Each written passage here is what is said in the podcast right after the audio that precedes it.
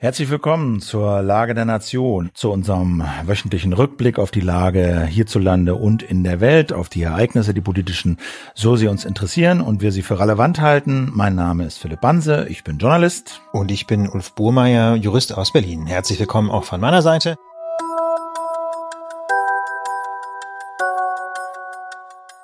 So beginnt jede einzelne Folge eines wöchentlichen Politik-Podcasts, der sich seit seinem Start im Jahr 2016 zu einem der erfolgreichsten Podcasts im deutschsprachigen Raum entwickelt hat.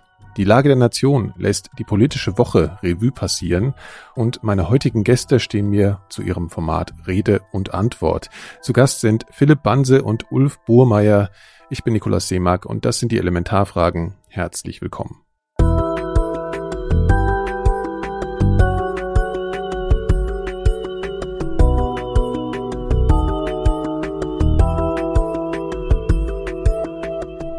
Philipp und Ulf sind mir persönlich schon lange unter anderem als Podcast-Kollegen bekannt und aufgrund dessen, dass sich 4000 Hertz ungefähr zum selben Zeitpunkt wie die Lage in die Öffentlichkeit wagte, war es mir schon länger ein Anliegen, mit den beiden über ihre Erfahrungen über die Jahre zu sprechen. Bevor wir uns über Themen wie ihre spezielle Form der journalistischen Arbeit, die Entwicklung des Formats und allgemeine Gedanken zum politischen Journalismus unterhalten haben, habe ich die beiden zuerst einmal um eine eigene Beschreibung ihres Podcasts gebeten.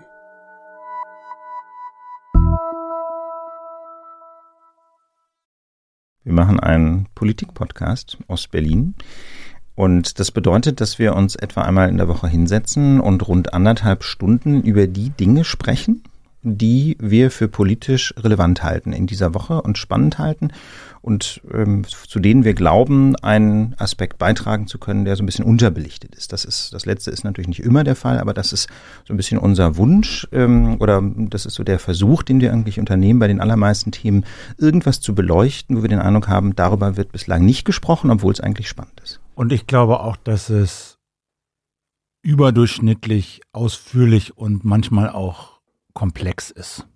Also das heißt nicht, dass andere das nicht auch so machen, aber so der durchschnittliche Politikjournalismus oder so ist, glaube ich, nicht so ausführlich und nicht so manchmal auch ein bisschen nerdig und ein bisschen, ja, einfach komplex und sehr detailversessen manchmal. Ja, und trotzdem versuchen wir ja die Menschen mitzunehmen. Ich glaube, auch das zeichnet uns aus, dass wir immer wieder uns ähm, fragen, auch während der Aufnahme, okay, ist es jetzt verständlich auch für Menschen, die nicht Stunden ihres Lebens mit Politik verbringen?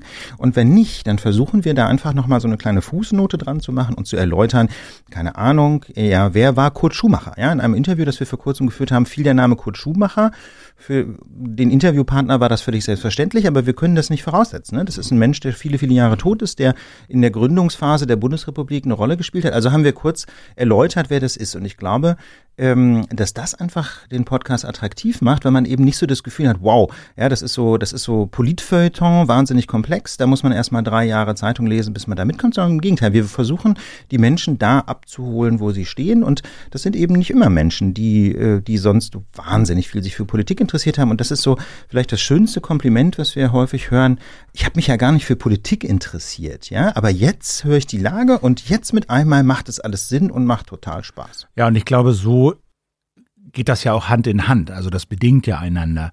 Also wir machen, das ist ja nicht lang und detailliert und komplex, weil wir es gerne lang, detailliert und komplex haben, sondern weil wir uns die Zeit nehmen wollen und den Anspruch haben, Dinge zu erklären, verständlich zu erklären.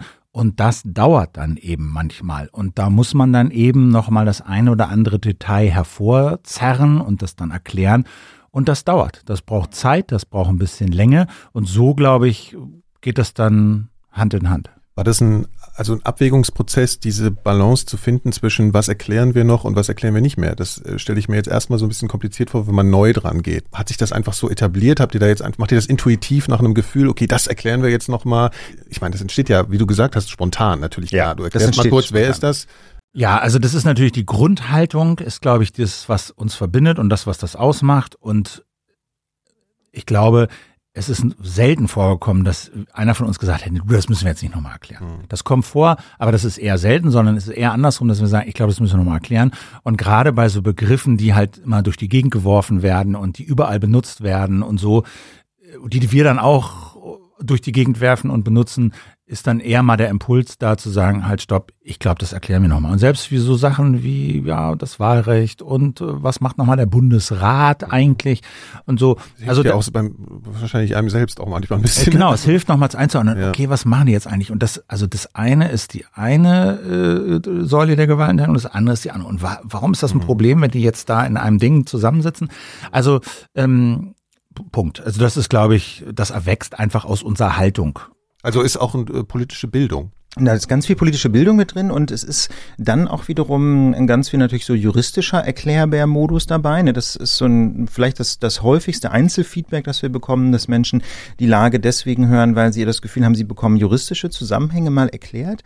Und ähm, deswegen da legen wir auch äh, Wert drauf, dass wir einfach ähm, versuchen, solche Dinge dann zu erklären, wo wir merken, okay, das ist jetzt ein juristischer Zusammenhang, dieses Wort hat man vielleicht schon mal gehört, aber was das wirklich bedeutet, ist den meisten Leuten eigentlich nicht klar. Und dann nehmen wir uns dann auch die Zeit, das zu beleuchten. Ne? Auch wenn das vielleicht für den konkreten Sachverhalt gar nicht mal so wahnsinnig spannend wäre. Äh, aber da nimmt man dann eben einfach ein bisschen mehr noch mit als nur das politische Tagesgeschehen. Philipp, ich weiß ja von dir, dass du zu Beginn oder auch vor der Lage eigentlich immer so diese Idee hattest, so ein Politikformat ja. zu machen. Entspricht das jetzt so dem, was du wirklich machen äh, wolltest oder was hattest du damals eigentlich, wo kam diese, dieser Wunsch her? Was war das? Weil ich meine, äh, du musst ja irgendeinen Mangel festgestellt haben, ne? Auch im politischen Journalismus. Ja, also der Wunsch und diese Idee kam einfach, die war nicht so konkret wie das, was wir jetzt machen, sondern das, die, die erwuchs einfach aus meiner Arbeit, die lange parallel war. Ich habe lange beim Deutschlandfunk, Deutschlandradio im öffentlich-rechtlichen Rundfunk gearbeitet, gerne gearbeitet, halt das System für toll, habe wirklich hab das mit Überzeugung äh, gemacht und finde es super und wichtig. Und dann habe ich parallel dazu seit 2005 Podcast gemacht und habe diese Vorzüge dieses Formats kennengelernt, sehr früh. Wir haben ausprobiert mit dem Küchenradio und so. Und äh, lange lief das halt so parallel. Da war der Journalismus und die Information mit seinen Defiziten, Kürze, man kann hat ne, Zeitbegrenzung. Und da war dieses andere System Podcast mit seinen äh, Vorteilen, die, ich schnell, die man schnell sehen konnte, aber eben auch mit den Nachteilen, mit den Defiziten, nämlich es fehlte Geld, äh, es fehlte Zeit, um Sachen wirklich zu recherchieren. Also dieser journalistische Aspekt, der kam im Podcast lange zu kurz. Und da finde ich, liegt das auf der Hand, dass man denkt, ja, aber das müssen wir doch mal zusammenbringen. Wir müssen doch mal die Vorzüge dieses Formats, Podcast, Zeitunabhängigkeit, lange Formate, Zeit ohne Ende und so weiter und so fort und die Vorzüge des öffentlich-rechtlichen Radiojournalismus, Journalismus recherchiert, ne, so ein ähm, Sorgfaltsanspruch und so, das muss man noch mal zusammenbringen können. So, das, das war eigentlich immer das, was ich so gedacht habe. Es muss doch irgendwie gehen. Welche konkrete Form das dann annimmt. Ich habe ja auch mit Tim Pritloff mal das Bundesradio ja. versucht. Das ist ja auch aus derselben Idee entstanden. Anderes Format hat dann nicht, wie das immer so ist, aus tausend Gründen nicht so funktioniert. Äh, ja, dann macht man halt das nächste und so ist dann das entstanden. Ja, aber es war damals, also wenn ich so zurückdenke, muss ich da mal ein bisschen grinsen, weil damals überhaupt nicht klar war, ob man so eine breite Öffentlichkeit überhaupt erreichen kann, wenn man jetzt mal breite ja. Öffentlichkeit, ne, in Anführungszeichen so. Damals hat man ja oft auch für so eine bestimmte Bubble gepodcastet. Ne? Also wir waren schon so, man hatte, es gab Politikformate, das war dann oft so netzpolitischer Kram, es hatte so eine bestimmte Perspektive, es gab so eine bestimmte Community, zumindest gefühlt, ne? man hatte zu den anderen irgendwie ja. keinen Kontakt. Und das hat sich ja irgendwie extrem geändert. Die, die Idee des, des ganzen Formats war aber schon, okay, ich möchte es auch mal für Leute machen, die mit dieser ganzen digitalen Schiene nicht so richtig in Berührung gekommen Das war dann, sind, das kam so als, das ist dann so die zweite Ebene, ne? wenn man denkt, wir wollen, ich, man will diese zwei Sphären zusammenbringen, mhm. dann kommt man auch schnell darauf, ja, und das bedeutet eben auch, dass wir Leute aus dieser einen Sphäre, Hörer, Hörerinnen des öffentlich-rechtlichen Rundfunks, gewinnen für diese andere Sphäre Podcasten. Und das bedeutet halt, dass man natürlich viele möglichst viele neue Leute an dieses neue Medium, an diese neue Darreichungsform gewöhnt und sie daran zieht über neue Inhalte, die sie kennen und dann aber anders konsumieren. So. Aber das kam erst so danach. Das hat sich erst so entwickelt. Ja. Und wir hatten da, wenn man ehrlich ist, auch gar keine tiefgründigen strategischen Erwägungen. Also die Ursprungsidee war eigentlich tatsächlich das Gefühl eines gewissen Defizits, was den, was einen ausführlichen politischen Diskurs angeht. Also es gab damals natürlich schon politische Diskursformate, ähm, aber in den wenigsten ging es quasi ganz ausführlich um einzelne Themen. Also ganz häufig äh, fand ich jedenfalls war das Problem, dass es eben äh, eben kurze Schnipselchen sind, aber mhm. kein wirklicher Austausch von Argumenten, Meinungen, kein, ganz, kein ganzes Bild entstand in den Diskursformaten. Es gab natürlich immer schon sehr guten Politikjournalismus, ja, dass das jetzt niemand falsch versteht, aber eben nicht so ein diskursives Format. Und äh, deswegen hatten wir so die Idee, na, wir wollen eigentlich versuchen, ein gutes Gespräch über Politik zu führen. Das war so die Idee. Ja, zwei Freunde unterhalten sich über Politik, aber eben nicht so laber laber aus dem Bauch, sondern wirklich fundiert, recherchiert und eben so, dass man möglichst viele Menschen mitnimmt, weil man Dinge erklärt. Das war war so die Grundidee. Mhm. Ähm, aber dieses sich Zeit nehmen, Dinge auf den Grund gehen, Dinge wirklich nachvollziehbar erklären, das war von Anfang an mit dabei. Jedenfalls bei mir allerdings spielte weniger so die taktische Überlegung eine Rolle, wer ist denn jetzt so die Zielgruppe? Also wir hatten da, also soweit ich, so wie ich das erinnere, hatten wir eigentlich eher so eine Art Qualitätsanspruch, was wir machen wollten und hatten dann, glaube ich, relativ unreflektiert das Gefühl, das werden dann schon ich auch glaub, Leute das, cool finden. Das ist das absolute ja. Geheimnis, glaube ich, ehrlich gesagt, sobald man strategisch über Zielgruppen nachdenkt, naja. Ja, also, ja, ja. das war ja auch ja. in den USA USA, weißt du, das ist jetzt nicht so, dass wir das Rad hier neu erfunden haben. Ne? Ja. Es gab natürlich solche Formate auch in den USA und ich habe halt gemerkt, ich bekomme über diese Formate wahnsinnig viel mit über das, was in den USA an Tagespolitik mhm. funktioniert. Und ich dachte, das muss doch in Deutschland auch funktionieren. Das gibt's doch gar nicht. Ihr wolltet ja keine Presseschau machen, weil du hast jetzt gerade von einem diskursiven Format gesprochen. Ne? Wenn, ich, wenn mir das jemand so beschreiben würde, würde ich einfach an eine tiefgehende Diskussion über Einzelthemen ja. oder so gehen. Mittlerweile ist es ja so, also wenn man Leute fragt, die euch hören, die sagen, das ist fast wie so eine Serviceleistung. Ne? Jede Woche, ich muss mich kaum noch woanders informieren, worüber wir ja auch nochmal reden können, was das bedeutet sozusagen. Ihr breitet die wichtigsten Themen aus und berichtet ja auch irgendwie ganz viel. Und gleichzeitig ist da, kommt da ja immer so ein, so ein Diskurs rein. Ich kann mich auch gar nicht mehr, ich hätte wahrscheinlich zur Vorbereitung mal die erste Folge nochmal Ja, aber das sollen. war, das, also das hat sich, glaube ich, einfach ergeben, dass wir das ja. Gefühl hatten, also bevor wir hier unseren Senf dazugeben können, ja, und bevor man irgendwie transparent machen kann, wie man denn jetzt zu dieser Meinung oder zu dieser Einschätzung gekommen ist, müssen wir erstmal erklären, was hier die Tatsache ist und was gesicherte Erkenntnis ist und worauf das alles fußt. So.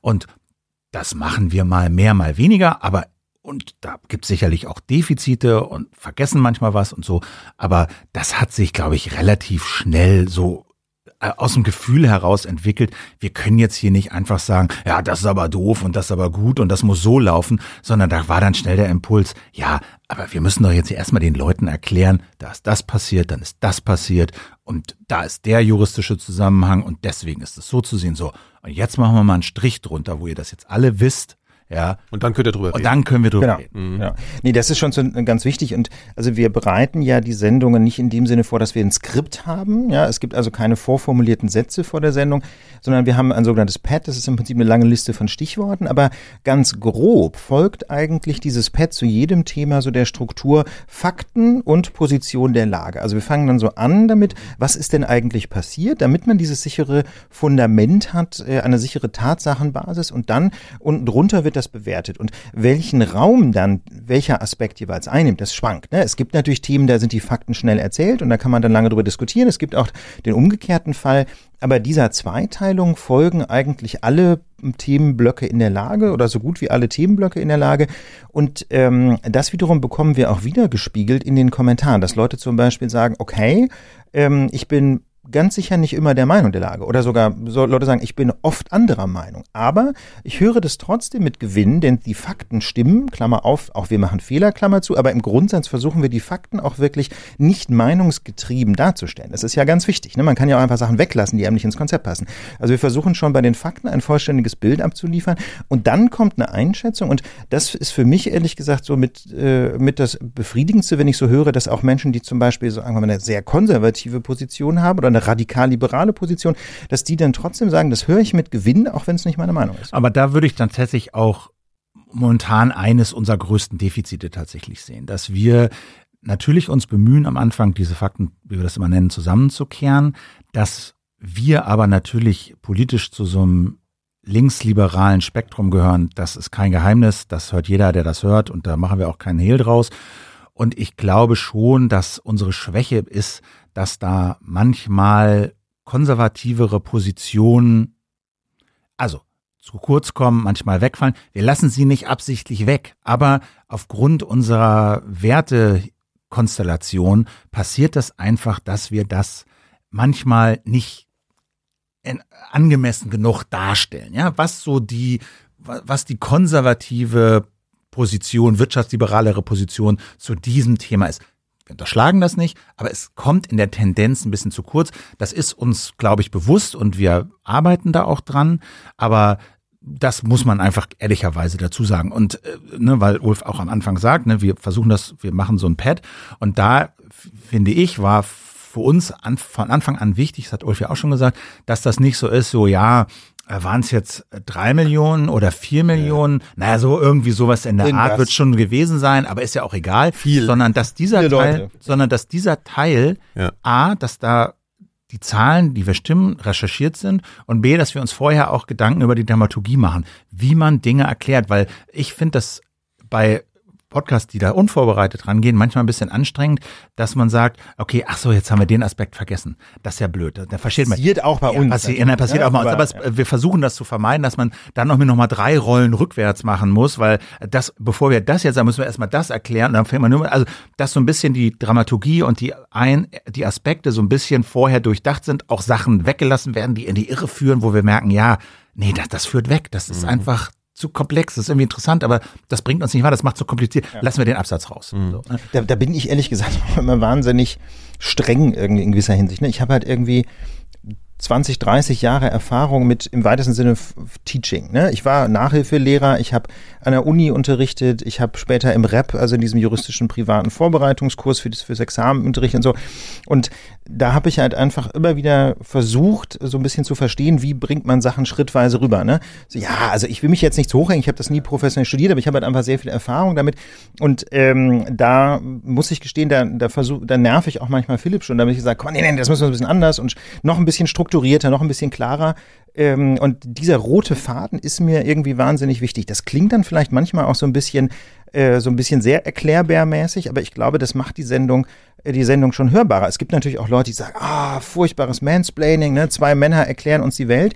Aber auf der anderen Seite ähm, ist das eben einfach zugänglicher. Ne? Und diese, diese, diese Man-Seite des Ganzen versuchen wir ja dadurch auszugleichen, dass wir also systematisch uns bemühen, möglichst als, äh, als GesprächspartnerInnen eben tatsächlich Frauen zu finden. Aber wurde das mehr zum Thema im Laufe der Zeit? Der Begriff Mansplaining war, glaube ich, noch nicht so ein Begriff, als ihr angefangen habt, ne? Das nicht, aber natürlich wurde das stärker zum Thema, also A, gesellschaftlich, wir haben ja vor fünf Jahren angefangen, wurde ja. das mehr zum Thema.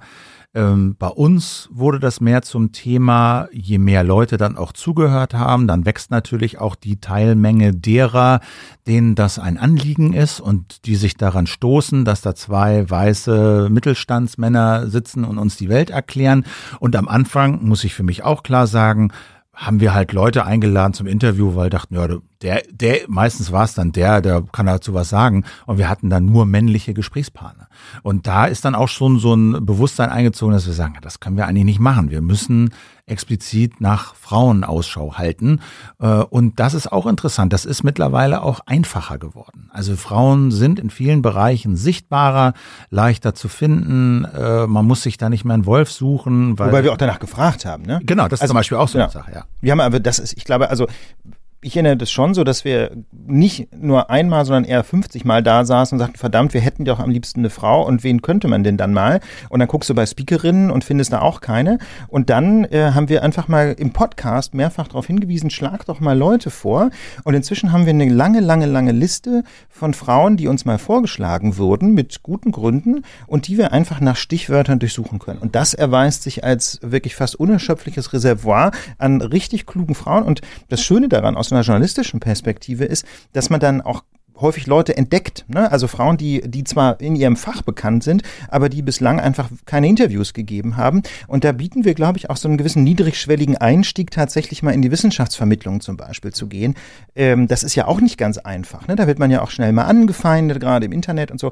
Und auf der anderen Seite, glaube ich, ist es relativ einfach, mit uns ins Geschäft zu kommen, weil wir natürlich jetzt auch nicht, wie soll ich sagen, mit diesem Mordsnimbus des Deutschlandfunks rüberkommen, ne? sondern wir sind halt zwei Jungs, mit denen kann man irgendwie reden, telefonieren, man kommt irgendwie ins Gespräch und dann, dann ist es. Wird halt aufgenommen. Dann wird es halt aufgenommen. So, ja. Wie hast denn du dich an deine journalistische Rolle so gewöhnt, Ulf? Ich meine, du hast ja überhaupt keine Erfahrung in dem Bereich. So richtig, ne?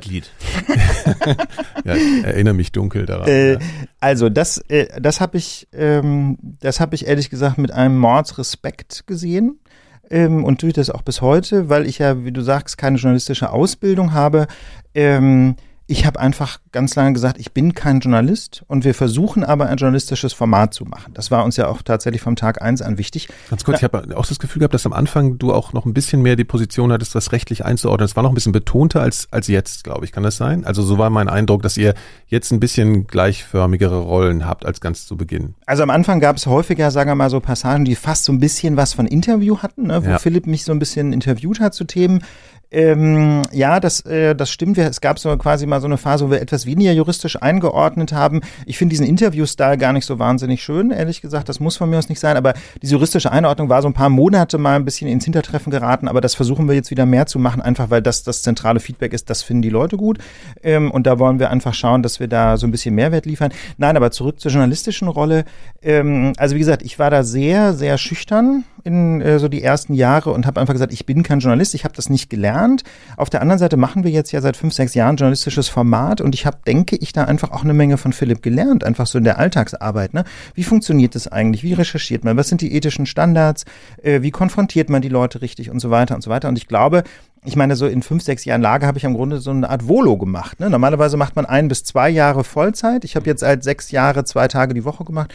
Und ähm, also so langsam, aber sicher, glaube ich, äh, könnte man mal so, so, so, so sportlich sein und zu sagen, ich bin Journalist. Ja. Ja, es ist ja auch, das darf man auch nicht vergessen. Leute fragen ja auch immer, was ist ein Journalist oder was ist eine Journalistin? So. Ja. Und früher gab es ja auch diese Diskussion, bist du Blogger oder bist du Journalist? Und können Oh, Blogger eigentlich Blogger. Journal und Bloggerinnen Journalist sein?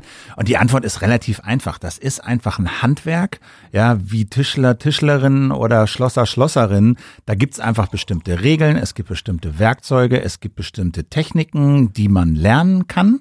Das kann man an der Uni lernen, das kann man an der Hochschule lernen, das kann man an der Journalistenschule lernen, das kann man aber auch bei YouTube lernen, ja. Und ja, dann hast du irgendwie einen Abschluss, ja oder nein, und kannst dich Meister nennen oder nicht. Aber das journalistische Handwerk zu lernen, ne, das macht man jetzt nicht in einer halben Stunde, aber das können, kann, kann jeder und jede lernen. Ja. So. Ich glaube, es ist nicht so klar als Handwerk zu erkennen manchmal von außen. Ne? Richtig, so genau. Das ist nicht zu erkennen, aber Ja. wenn man sich ein bisschen damit beschäftigt, dann fällt einem doch schnell auf, das gibt bestimmte Werkzeuge, es gibt bestimmte Regeln, es gibt bestimmte Standards, es gibt bestimmte Abläufe, wie Dinge journalistisch sauber gemacht werden müssen und wann man das Gefühl hat und zu Recht hat, hier werden wir journalistischen Standards gerecht und das kann man lernen, das ist ein Handwerk. Mich interessiert auch so ein bisschen eu, so das Bewusstsein von euch über, über das, was ihr eigentlich seid und was ihr geworden seid, wie die Entwicklung war. Weil gerade zum Beispiel dieses Beispiel jetzt, ähm, deine Entwicklung oder dieses Bewusstwerden deiner Rolle und auch das, was wir eben über die Haltung gesprochen haben, wird ja immer relevanter, je, je größer das Publikum wird. Also ich habe mich gefragt, ob euch das auch nervös macht, dass es immer mehr Leute sind, die dazuhören. Und ich will jetzt nicht das Riesenwort Verantwortung äh, aufhängen, aber vielleicht geht es so ein bisschen in die Richtung. Also ne, am Anfang ist vielleicht nicht so klar geworden, dass das wirklich zu einem Format wird, äh, was die Reichweite hat.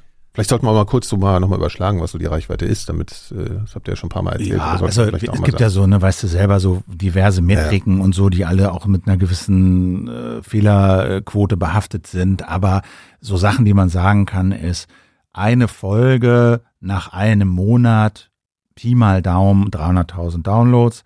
Dann gibt es aber Leute, die hören nicht jede Folge, sondern nur, was weiß ich, eine Folge im Monat. Und so gibt's dann so eine Hörerschaft, würde ich mal sagen, von einer 500.000 irgendwie so, die einmal im Monat wenigstens einmal eine Folge, irgendwie sowas in der Größenordnung. Ja, aber das sprengt ja jegliche Reichweite, die, von der wir früher geredet haben, als wir vor der Lage, also bevor wir hier so angefangen haben, das zu professionalisieren, äh, ne, geredet haben. Da waren wir immer im, also war fünfstellig ja schon super. Genau, deswegen. Ja. Also, aber der Punkt ist, was, was, was mir auch auffällt, auch bei dieser Frage, ehrlich gesagt, finde ich den, den Druck äh, nicht größer als früher. Mhm. Weil der Anspruch war immer, das muss stimmen. Ähm, wir wollen, wollen keinen Quatsch erzählen und äh, ja, wir wollen halt diesen Standards gerecht werden. Und das galt damals von der ersten Folge an und es gilt bis heute. Und Fehler haben damals genauso genervt, wie sie heute nerven. So, ähm, aber also ich gehe da jetzt nicht mit viel mehr Druck in die Sendung und denke, um Gottes ja. Willen, wir haben jetzt äh, paar mehr Hörer und Hörerinnen, äh, jetzt, jetzt empfinde ich mehr Druck oder so. Sondern nein, nein, nein, der, der war von Anfang an so, wie er heute ist, eigentlich. Also ich empfinde es auch bis heute nicht als Druck, sondern eher als eine Herausforderung. Aber ich, also weil Druck hat für mich so eine negative Konnotation. Druck äh, ist ganz nah dran schon an Stress irgendwie. Ähm, für mich ist, ist, äh, ist das einfach eher ein Ansporn, eine Herausforderung. Natürlich wollen wir nicht, dass irgendwas falsch ist in einer Lagefolge, dass irgendeine Information nicht stimmt. Trotzdem hat sich in den fünf, sechs Jahren gezeigt, dass es praktisch keine Lagefolge gibt, wo nicht irgendein kleines Detail nicht stimmt. Ja, das, aber diesen Druck wiederum, wenn man das Wort doch nochmal verwenden will, kann man, finde ich, dadurch ganz gut abfedern, dass man zum einen sagt, wir geben uns wirklich alle Mühe, also wir können in den Spiegel gucken und sagen, wir haben alles getan, auch wenn dann immer noch mal was schief geht. Und zum anderen haben wir versucht, das aufzufangen mit einer guten Fehlerkultur. Ne? Wir haben also von vornherein gesagt, Leute, wenn was nicht stimmt, sagt es uns. Wir greifen das auch sehr häufig auf, dass wir in einer Folge sagen, hey, in der letzten Folge folgendes müssen wir leider korrigieren. Und wir haben dann in den letzten Jahren noch ein Forum aufgebaut, also wenn man so will, eine große Leserbriefabteilung, wo jeder mit, äh, Mitglied werden kann, wo jeder uns schreiben kann, hey, diesen Aspekt aus der Lage möchte ich nochmal diskutieren. Das kann man doch vielleicht auch anders sehen. Das heißt, es gibt da also eine geradezu institutionalisierte Feedback-Schleife, so den Lagestammtisch, wo die Leute nochmal sagen, so, nee, nee, nee, oder auch wo Leute zum Beispiel neue Themen auf, äh, aufgreifen und äh, uns vorschlagen. So super spannend. Und daraus wiederum ziehen wir dann ganz viele ähm, Aspekte, die wir dann aufgreifen. Also mhm. ich Druck, wie gesagt, empfinde ich nicht. Es ist ein Ansporn, es ist eine Herausforderung. Und wir haben, finde ich, eine ganze Reihe von Strukturen aufgebaut, um damit produktiv umzugehen. Ja, genau, das wollte ich nochmal fragen. Würdest du sagen, das ist so ein bisschen vergleichbar mit einer redaktionellen Arbeit, die du früher hattest? Ist das sowas wie diese Schattenredaktion? Also hat das eine ähnliche Funktion, dass ihr dermaßen viel Feedback bekommt, dass ihr so eine Diskussionsrunde habt, Philipp. Also das ist natürlich schon ein Unterschied. Ne? Ihr habt jetzt nicht so diese Redaktion im Hintergrund, ne? wenn es um Verifizierung oder was nochmal, wo du was abgeben kannst und auch sagen kannst, hier, bevor ich das erzähle, kannst du das bitte nochmal checken oder so. Also, erstens, redaktionsintern würde ich sagen, haben wir natürlich das Vier-Augen-Prinzip. Mhm weil jeder liest alles, was der andere aufschreibt und äh, irgendwie da reinstimmt. Also da geht nichts rüber, ohne dass das vier Augen gesehen hätten. Das ist beim Radio, ich will mal sagen, nicht immer der Fall. Ja. So. Erstens. Zweitens, und das ist die völlig neue Dimension, ist, das haben wir jetzt auch gerade wieder gemerkt, die Bindung und die Information und das Vertrauen unserer Hörerschaft und was wir von denen kriegen, übersteigt alles um Größenordnung, was ich in 25 Jahren öffentlicher Rundfunk erlebt habe. Also A, wie die Leute sich einmischen in dem Forum, das ist das Erste. Und eben Fehler melden und sagen, das war falsch, das war falsch und in einer strukturierten Form.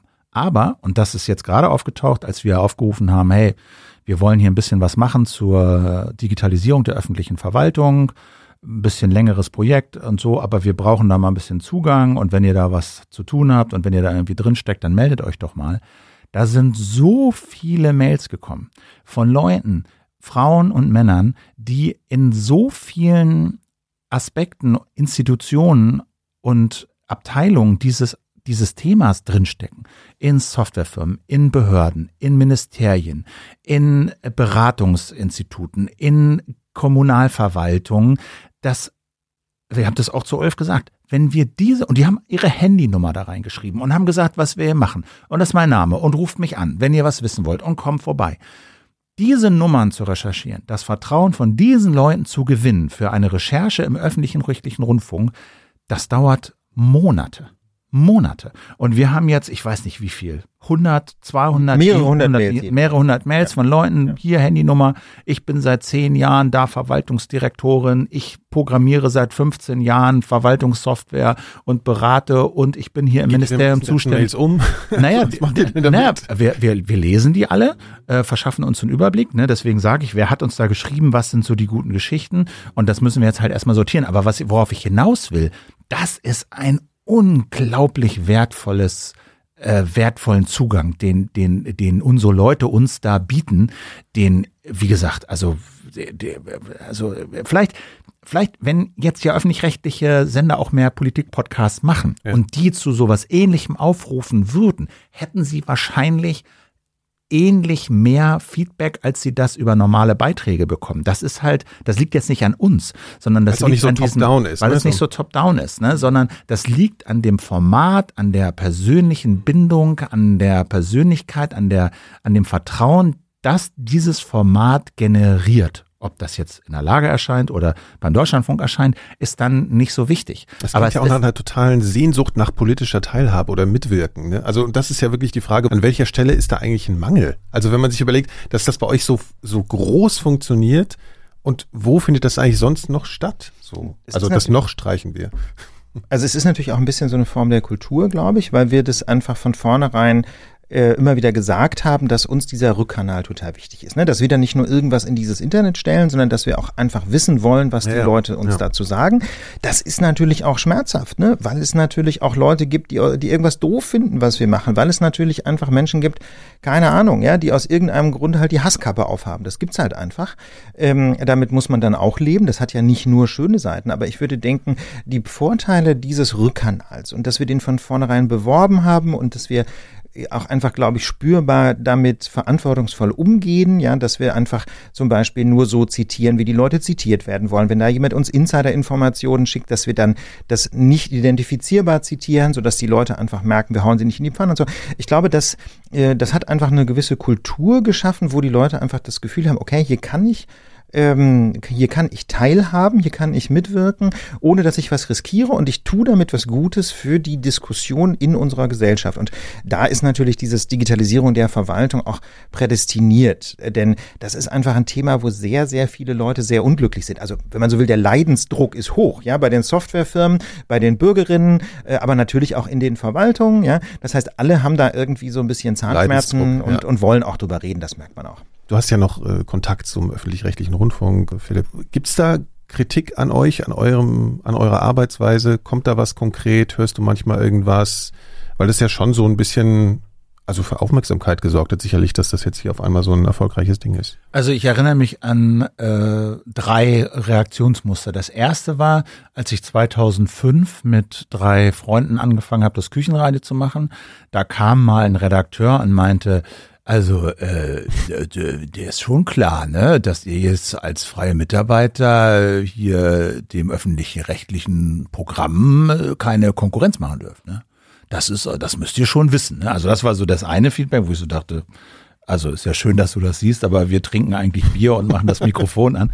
Ähm, das war das eine, das war ein bisschen anekdotisch. Aber das andere war, dass ähm, also ich mich sehr gewundert habe, dass der, dass der öffentlich, also das so wie ich das erlebt habe, dass äh, der, der öffentlich-rechtliche Rundfunk sehr wenig Gebrauch gemacht hat von den Ressourcen, die in dem Laden stecken. Ich bin ja nicht der Einzige, der im öffentlich-rechtlichen Rundfunk Podcast gemacht hat. Da gab es ja noch ungezählte andere Männer und Frauen, die früh gepodcastet haben, die Erfahrung gesammelt haben. Und ich weiß von keinen der irgendwie mal eingeladen wurde und gesagt wurde, hey, du machst das doch jetzt schon drei mhm. Jahre, mhm. sag doch mal was, geben dir auch ein bisschen Geld oder so, habe ich noch nicht davon gehört. So, das andere, das ist das eine Feedback, das andere Feedback ist, aber auch das, was weiß ich, die ähm, Kollegin hier, die Büroleiterin äh, des, des Berliner äh, Landesstudios, auch dann mal zur Live-Veranstaltung gekommen ist und einfach gesagt hat, ich will mir das mal angucken. Und auch Kölner Kollegen hier ne, in, in, in Köln, als wir ja. in Köln mal live aufgetreten sind, waren auch eine Kollegin und ein Kollege aus vom, vom, vom Kölner Funkhaus da und haben gesagt, wir wollen das einfach mal sehen. Und äh, waren sehr positiv, konstruktiv interessiert. Und das finde ich cool. Also das finde ich super, wenn die einfach mal vorbeikommen und sich das angucken und hinterher sagen, naja, ihr kocht ja auch nur mit Wasser. Und wir so, ja, was habt ihr denn gedacht, was wir hier machen? und ähm, so, also das ist das, das ist das, das ist das Feedback. Und ähm, Ja, aber auch interessierte Nachfragen gibt es jetzt schon. Ne? Also die machen ja, also Deutschlandradio machen jetzt auch eigene Podcasts und ähm, ja, da gibt's jetzt keinen großen Austausch, aber. Aber gibt's ja. Nachfragen in Bezug darauf, was wir vorhin besprochen hatten, in Bezug, wie man die Hörerschaft einbindet? Das wäre ja was, was vielleicht mal interessant wäre. Nicht, nicht so explizit, also nicht explizit mhm. so, sondern ich vermute eher, dass sie sich das halt schon angeguckt haben, ja, und, und äh, natürlich auch gelernt haben. Ich meine, man muss ja, kann ja auch lernen, ohne mit den Leuten persönlich zu reden. Man kann sich das ja auch angucken und anhören. Mhm. Äh, und, und äh, aber ich glaube, dieses dieses Verständnis, dass das ein anderes Format ist, was seine eigenen Stärken und Schwächen hat und eine spe spezielle Bindung zu den Hörern und Hörerinnen aufbaut, das haben da schon eine wachsende Anzahl von Leuten jetzt verstanden. Und äh, in meinen Augen geht das natürlich alles viel zu langsam, aber ja, aber das sind natürlich ja, das so, ja, riesige Institutionen. Äh, was sind denn, ich muss das fragen, was sind denn eurer Meinung nach, ihr habt jetzt schon ein bisschen was äh, angedeutet, aber was sind denn die größten Mängel der Lage? Na, Philipp hat es ja schon gerade angedeutet, dass wir beiden natürlich uns in gewisser Hinsicht ähnlich sind. Das stimmt auch nur zur Hälfte. Wenn man uns ein bisschen näher kennt, aber das treten wir natürlich mhm. öffentlich nicht breit, sind wir auch schon sehr unterschiedlich. Das merkt man zu unserer privaten. merkt man das schon, finde ich. Ne? Ja, und man merkt das auch in unserer privaten Interaktion. Das ist, das ist immer sehr lustig, dass wir einfach auch sehr unterschiedlich sind. Wir fahren ja auch mal in Urlaub und so. Das ist immer sehr interessant, was wir da so für Rollen aber das haben. Ist dann, ne? das ist dann aber so das ist wirklich privat. Ja, ja, genau. Das ist wirklich sehr privat und da reden wir auch bewusst nicht drüber. Generell ziehen wir ja eine. Schade, ich hätte jetzt gerne ein paar Nein, Fragen Nein, Nein, das finde ich auch ganz wichtig, dass wir, dass wir äh, unser Privatleben weitgehend da raushalten irgendwie. Ähm, nein, aber sonst, klar, also wir sind uns halt, jedenfalls was so diese politischen Dinge angeht, sind wir uns halt einfach sehr ähnlich, auch so von unserem, von unserer persönlichen Biografie her und so. Das würde ich tatsächlich als Manko sehen. Auf der anderen Seite ist das natürlich ein Manko, mit dem man auch arbeiten kann oder an dem man arbeiten kann, indem man eben systematisch versucht, Menschen mit anderen Perspektiven reinzuholen. Insofern sehe ich das inzwischen vor allem als Herausforderung. Ähm, und dann, ich weiß nicht, Philipp, was fällt dir noch so ein? Naja, sagen wir mal, aus einer journalistischen Perspektive fände ich es natürlich schön und gewinnbringend, wenn wir mehr eigenrecherchierte Sachen hätten. Ne? Also häufig ist es so, dass wir Tatsachen Fakten zusammenfegen, die andere ausgegraben haben, berichtet haben, dargelegt haben. Wir sortieren das dann ein bisschen neu, aber das ist schon das Fundament, auf dem wir stehen. Dann gibt es diese Kategorie Legal Jura, ja, wo wo dann ne, Ulf in ein Gesetz guckt oder in eine Verordnung guckt und da einfach einen Zusammenhang entdeckt, der noch nicht so breit bekannt ist. Das ist dann so die nächste Stufe, ja, wo das schon alles öffentlich ist, aber so dieser Zusammenhang, diese Einordnung dann auch ein bisschen neu und originell. Und natürlich fände ich es aus journalistischer Perspektive schön, wenn wir einfach auch mal Geschichten hätten oder mehr Geschichten hätten, wo wir sagen, das gibt's noch. Das ist eure. Das ist unsere Geschichte. Ja. Die haben wir ausgegraben. Ähm, je relevanter, desto besser. Ja, aber also ich will es mal vorsichtig formulieren. Wir haben das auf dem Zettel und es gibt da Ansätze, aber das würde ich so sagen, das ist eine, mindestens eine Baustelle. Also das finde ich aus journalistischer Perspektive hat man schon den Anspruch da mhm. auch mehr wirklich eigene Sachen zu machen. Und das gibt dann ja eigene Sachen, gibt es ja auch unterschiedliche Abteilungen, da gibt es die eigenen Sachen, wo man bekannte Tatsachen mal zusammenkehrt und ein Bild zeichnet, was so noch nicht da war, obwohl die Tatsachen an sich alle offen liegen. Das machen wir ja. Das, das machen wir ja schon öfter. Ne? Verbindung herstellen zwischen Dingen. Will Verbindungen herstellen. Ja, und, und so. vor allem auch diese juristische, äh, die juristischen Hintergründe rauspulen. Also keine Ahnung, wir hatten da vor einiger Zeit mal äh, berichtet über diese Riesendiskussion um die Frage, wie viel Geld bekommen denn so Schnelltestanbietende dafür, dass sie einen Schnelltest durchführen und ist das nicht viel zu viel Geld und wieso gibt's da so viel Betrügereien und so. Und ich will die Details jetzt nicht nochmal rauspulen, aber wir haben dann halt einfach in die passenden Verordnungen geguckt und festgestellt, ja. wer da eigentlich für verantwortlich ist. Und ähm, da in der Öffentlichkeit stand immer Jens Spahn in der Kritik.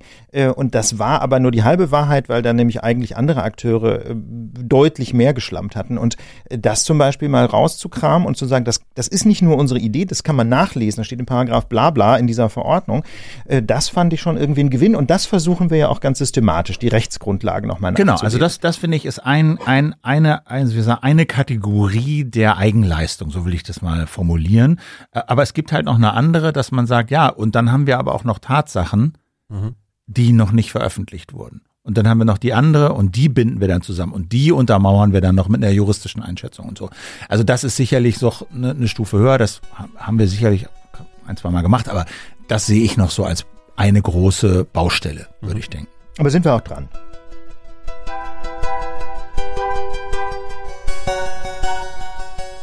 So, ich unterbreche hier wie immer mal ganz kurz unser Gespräch. Ich möchte euch an dieser Stelle nochmal auf den Club Elementarfragen und auf Elementarfragen Plus bei Apple Podcasts aufmerksam machen. Dieser Club ist ein Weg für euch, meine Arbeit hier in den Elementarfragen zu unterstützen. Werdet ihr Mitglied, bekommt ihr alle Folgen früher, weitere Bonusfolgen und das alles natürlich werbefrei. Schaut doch mal in die Show Notes zu dieser Sendung für alle Infos und Links. Wenn ihr mitmacht, werdet ihr mir in der Produktion dieses Podcasts wirklich eine riesen Hilfe und sorgt direkt für ein häufigeres Erscheinen. Herzlichen Dank schon mal im Voraus für euer Interesse.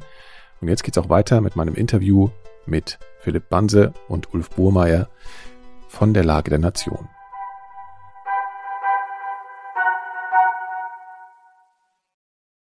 Inwiefern verselbstständigt sich eigentlich so ein Format, was einfach in so einer hohen Taktung läuft? Also äh, du hast ja gerade über, darüber gesprochen, dass die Mühlen ziemlich langsam malen in den großen Institutionen. Aber durch diese hohe Taktung wird wahrscheinlich eine, eine Planänderung, eine Plananpassung oder Entwicklung auch schwieriger dann, oder? Ich weiß nicht. Also wir haben jetzt ja eingeführt, dass wir uns, das haben, machen wir jetzt schon länger, aber dass wir uns zweimal in der Woche sehen. Also wir haben am, am Dienstag in der Regel so einen Redaktionstag. Wir telefonieren und mailen und so, aber der Dienstag ist der Tag, halb zehn, zehn treffen wir uns und da gibt's eigentlich nichts anderes. Da sitzen wir da und telefonieren und reden und planen, was machen wir denn und welche Interviewpartner und so. Und da ist eben auch Luft, sich zu hinterfragen. Ja. Ne? Da sitzen wir dann da und überlegen, ja, so ein bisschen. Also mhm. das machen wir unter uns, ja. Ist das richtig? Ist es gut? Wovon wollen wir mehr machen? Wovon wollen wir weniger machen? Und da entstehen dann eben auch so Ideen wir könnten mal dieses Digitalverwaltung, können wir die Leute mal fragen? Oder wir haben jetzt noch so ein anderes Ding, das ist noch nicht öffentlich, aber da haben wir diese Woche auch ein Treffen, wo, wo, wo, wo so Dinge entstanden sind oder äh, einfach wo so Ideen gekommen sind, die, wo, die uns dann weitergebracht haben. Und wir haben auch, äh, sag mal, wie soll man das so, ohne zu viel vorwegzunehmen, aber wir haben uns auch mit Firmen getroffen, ja, um mal zu überlegen, ja, so ein bisschen so externes Feedback an, so wie könnten wir uns weiterentwickeln? Weil das ist meine größte Angst. Meine größte Angst ist, dass wir uns zu geil finden, dass wir uns zu, äh, uns zu gemütlich machen in unserer äh, Tollheit, so, und einfach vergessen, dass der Zug am anderen Gleis längst abfährt. So, und das, und das, wie gesagt, das ist meine größte Angst, dass wir irgendwann aufwachen und merken, ey, wir sind einfach in unserem Sumpf stecken geblieben mhm. und die Welt hat sich weitergedreht und was wir hier machen ist einfach, das ist nicht mehr das, was so gefragt ist. Ja. Ähm, und wo, wo wir dann vielleicht auch merken, ja, und das macht uns auch keinen Spaß mehr und wir merken es aber zu spät, um irgendwie umzudrehen oder den, den Wagen noch rumzufahren. Aber dafür ist ja auch dieses Feedback von außen. Da genau, dafür ist das? Feedback von ja. außen da. Ich sage auch nicht, dass das jetzt mhm. eine Gefahr ist, die ich da vorne am Bürgersteig sehe. Ja. So, aber das ist meine, meine größte Angst. Ja, gleichzeitig könnte ich mir vorstellen, dass die Gefahr auch besteht, also gerade wenn ihr zum Beispiel solche Veranstaltungen macht, ne? also jetzt vor der Pandemie ist es lange her, dass ihr vor vielen Leuten sitzt, dass das so ein bisschen eine Verführung ist. Ne? Aber ich glaube schon, dass viele Leute einfach aufgrund von einer Exposition, also von Menschen, die auf einer Bühne stehen, schon irgendwie so eine Art Fankultur entwickeln. Und das ist ja schon was, was ein bisschen fremd ist eigentlich im normalen Journalismus, höchstens bei so Anchor People so im Fernsehen. Ist da so eine Art Fantum entstanden oder so? Also es gibt natürlich Menschen, die die Lage toll finden, klar. Aber ich erlebe das jetzt eher nicht so, dass, dass das jetzt wirklich so in Richtung Groupie-Tum geht oder wirklich, ne? Wirklich gar nicht. Sondern das ist, das ist ja, das ist das Schöne, das ist ein rationales Format, ne? Und auch wenn die Leute dazu natürlich eine emotionale Verbindung aufbauen, bleibt das Ganze eben doch irgendwie vernünftig im guten Sinne, ja. Und ähm, also ich erlebe das so, dass die Leute uns zugleich auch kritisch begleiten, auch wenn sie uns gerne hören. Das ist mhm. ja auch das Schöne daran, ne? Und ich sage immer, das ist auch durchaus ernst gemeint, dass die Lage auch wirklich eine Lektion in Demut ist. Einfach deswegen, weil es so schwer ist, eine fehlerfreie Lage zu produzieren und weil immer was fehlt und weil man immer was vergisst und weil man immer sich auch manchmal direkt nach der Aufnahme ärgert, ey Mensch, diesen Aspekt hätten wir nochmal bringen können. Es ist ja nicht so, dass wir nach der Aufnahme immer da sind und sagen, boah, waren wir wieder geil, ja, sondern im Gegenteil, sondern mhm. es ist äh, diese, diese umfangreiche Feedback-Kultur, die wir da ähm, immer irgendwie auch bestärkt haben, die wir da irgendwie äh, auch geschenkt bekommen, natürlich irgendwie von den Menschen, die uns hören, die wiederum stutzt einen, finde ich, ganz gesund auf so ein, auf das Normalmaß zurück zu sagen, ja, wir machen da, glaube ich, ein gutes Format, ja. aber es gibt halt auch Grenzen so. Ja. Ich erkenne das Phänomen wahrscheinlich, wenn man, man liest journalistischen Artikel und wenn man dann in dem Bereich eine Kompetenz hat, dann ist es manchmal so, dass man dann erst bemerkt, so, oh, ne, das ist jetzt so ein bisschen halbgar oder nicht genau genug. Und ihr bildet ja schon großen, große Bandbreite ab ne, von, von Themen. Kann man da irgendwas Allgemeines zu sagen, wo ihr sagt, das ist äh, mit der, mit dem Verfahren versuchen wir sowas zu verhindern? Naja, das ist so eine, ähm, ich würde sagen, das ist so eine Gefühlssache. Also es gibt Themen, wo wir von uns behaupten können, ich glaube, da sind wir ganz gut informiert. So, das ist das eine. Und dass wir, wo wir das Gefühl haben, okay, wenn wir da jetzt was zu lesen oder da kommt irgend so ein Infobit reingeflogen, dass wir das ganz gut einordnen können, ohne jetzt erstmal noch ja. uns die Fundamentals anzulesen. So, das gab es ein paar Themen. Dann gibt's aber andere Themen, die uns interessieren, wo wir aber nicht so knietief drinstehen. Und dann gibt es aber, dann, also dann gibt's klar den Punkt, also wir wissen, wir haben davon nicht viel Ahnung. Das heißt, wir können da jetzt nicht einfach irgendwas zu erzählen. Und das Thema zwängt sich aber auf. Ich, so, Pandemie ja. zum Beispiel. Ne? Also so. ich meine, das hat und das heißt dann, wir müssen uns informieren. So und dann gibt es aber ein Gefühl und das glaube ich, das haben, das teilen wir beide, wo wir uns angucken und denken, wissen wir jetzt genug? Ist das jetzt hier reicht das aus, um da wirklich äh, das so zu sagen oder birgt das die Gefahr, dass wir da wirklich was übersehen und hinterher alle kommen, habt ihr denn das nicht gewusst? Und das sich völlig um 180 Grad dreht. Da gibt's so ein Gefühl von, ich glaube, wir sind jetzt gut genug informiert, um dazu zumindest das und das zu sagen. Ob wir jetzt auch noch D und E sagen, das lassen wir mal weg. Das ist ein bisschen dünnes Eis. Ja. Aber das ist so eine, das ist so eine Gefühlssache, die sich mittlerweile eingestellt hat. Ja. Und was wir natürlich systematisch versuchen, ist quasi Hintergrundrecherche. Also wir versuchen dann halt, wenn wir uns nicht wirklich sicher sind, einfach mal Leute anzurufen, von denen wir wissen, dass sie davon Ahnung haben. Ähm, die tauchen dann lange nicht immer auch in der Sendung auf. Ja, Manchmal gibt es dann natürlich O-Töne, wenn wir das Gefühl haben, die können das also besonders gut auf den Punkt bringen, dann sagen wir auch noch, Moment, können wir das vielleicht kurz mitschneiden? Aber meistens sind es wirklich mehr so Background-Checks, dass wir so sagen, okay, passt das so? Also das gilt zum Beispiel für den ganzen Bereich Innenpolitik. Die wenigsten Leute so aus dem Maschinenraum der Parteien reden on the record. Ne? Wenn du da mit so einem Referenten telefonierst, der würde niemals in der Lage auftauchen wollen. Der kennt uns aber, vielleicht privat, vielleicht weil er eben langjähriger äh, Lagehörer ist und der redet dann, oder auch, keine Ahnung, aus dem Justizministerium oder so, da gibt's halt x Leute, die ruft man halt an und dann hört man halt mal, oder aus der Berliner Justiz oder, oder, oder, oder bundesweit auch, ne? Die rufst du halt an, die könnten nichts on the record sagen, aber da checkt man dann mal so Dinge und ähm, Insofern, wir versuchen das schon abzuklären, aber wie Philipp schon sagt, es gibt dann irgendwann so das Gefühl, wir wissen das oder wir wissen es nicht genau genug. Und dann wiederum gibt es auch so ein ganzes Themenspektrum, wo wir ganz systematisch Menschen einkaufen, mit denen wir uns unterhalten. Das ist zum Beispiel das Feld Außenpolitik. Ich glaube, da werden wir besser über die Jahre. Da lernen wir auch dazu. Also die Lage ist ja auch für uns eine riesen Bildungserfahrung. Ich lerne jede Woche ganz viel bei der Recherche. Aber das außenpolitische Feld ist nach wie vor eins, wo wir uns, glaube ich, nur begrenzt Einschätzungen zutrauen. Ich glaube, Fakten können wir da auch ganz gut recherchieren, aber so dieses Bigger Picture herzustellen, ähm, das klappt mal mehr, mal weniger gut. Also Thema USA klappt gut inzwischen, glaube ich, Europapolitik auch, aber ähm, China oder China oder, oder Südostasien schwieriger. Ne? Und deswegen laden wir gerade in diesem Feld dann auch Menschen ein, ähm, denn wir, glaub, ich glaube, wir sind schon so weit, dass wir die richtigen Fragen stellen können. Soweit sind wir inzwischen auch dort, aber da gibt es dann halt einfach tolle Perspektiven äh, und das ist auch eine super Gelegenheit, zum Beispiel wiederum Frauen äh, mal so ein bisschen äh, zu Öffentlichkeit zu verhelfen. Würdet ihr sagen, ihr vermittelt da auch Wissen? Das ist eine ganz banale Frage. Äh, ist ja. ein großer Begriff. Ja, natürlich, klar. Ja, ja, du kommt jetzt bei dir so rausgeschossen. Ja, also, natürlich. Ja, okay, gut. Lass uns es, es, es, ist eben nicht, also das ist, das war wirklich vom Tag eins an der Anspruch, das ist kein Laber-Podcast. Ein gutes Gespräch über Politik, aber immer faktenbasiert und immer mit so, mit diesem aufklärerischen Anspruch zu sagen, die Leute sollen aus so einer Folge möglichst schlauer rausgehen, als sie, äh, als sie reingekommen sind. Deswegen, dieses Erklärbär ist ja häufig auch so ein bisschen Spaß mit Ernst und Augenzwinkern und so. Wir sehen das nicht als negativ. Wir finden das total gut, was zu erklären.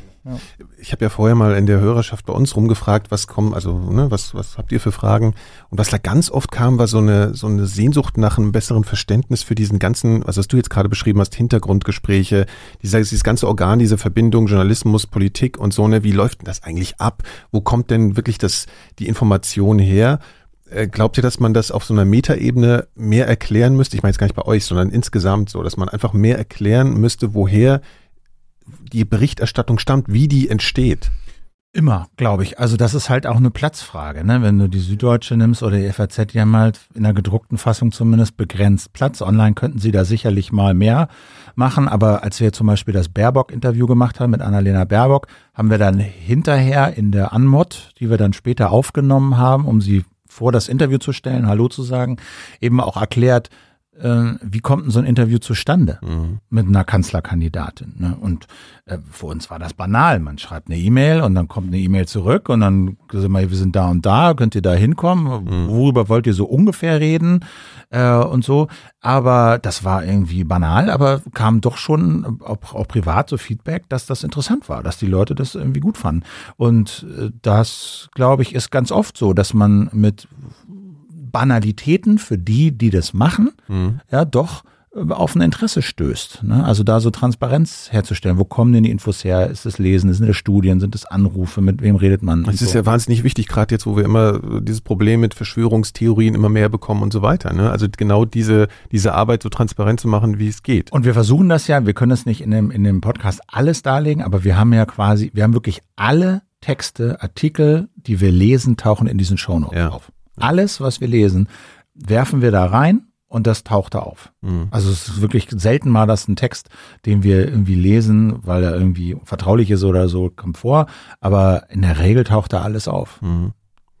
Ihr macht das ja jetzt schon eine ganze Weile, ist irgendwie ein bisschen wie ein Marathon, ihr macht zwar manchmal auch Pausen, aber äh, gibt es nicht auch Momente, wo man einfach mal sagt, so die Tagespolitik strengt mich jetzt gerade wahnsinnig an, ich habe jetzt einfach mal überhaupt keine Lust, ich könnte mir vorstellen, dass da ein größeres Burnout-Potenzial drin steht. Gerade weil ein kleines Team. Ihr guckt jetzt weiter. naja, völlig Nee, aber entspannt. deswegen, ja, aber das, also, wir machen Sommerpause. Ja. Wir machen zwei Monate Pi mal Daumen Sommerpause. Ja. Und das ist auch total wichtig. Und das ne? ist wichtig. Ja. Das ist wichtig, um wirklich mal genau aus diesem Ding mhm. rauszukommen. Im Sommer passiert jetzt auch nicht so viel, aber das merkt man schon, dass man denkt, Sommerpause bereiten wir ein bisschen vor, das ist dann auch ein bisschen Arbeit noch. Alle zwei Wochen machen wir dann immer ein Interview, was wir vorher aufnehmen und so. Aber das merkt man schon, dass man nach dieser Sommerpause ganz anders da wieder sagt, so, let's mhm. go und so. Mhm. Ähm, da, das, das ist wichtig.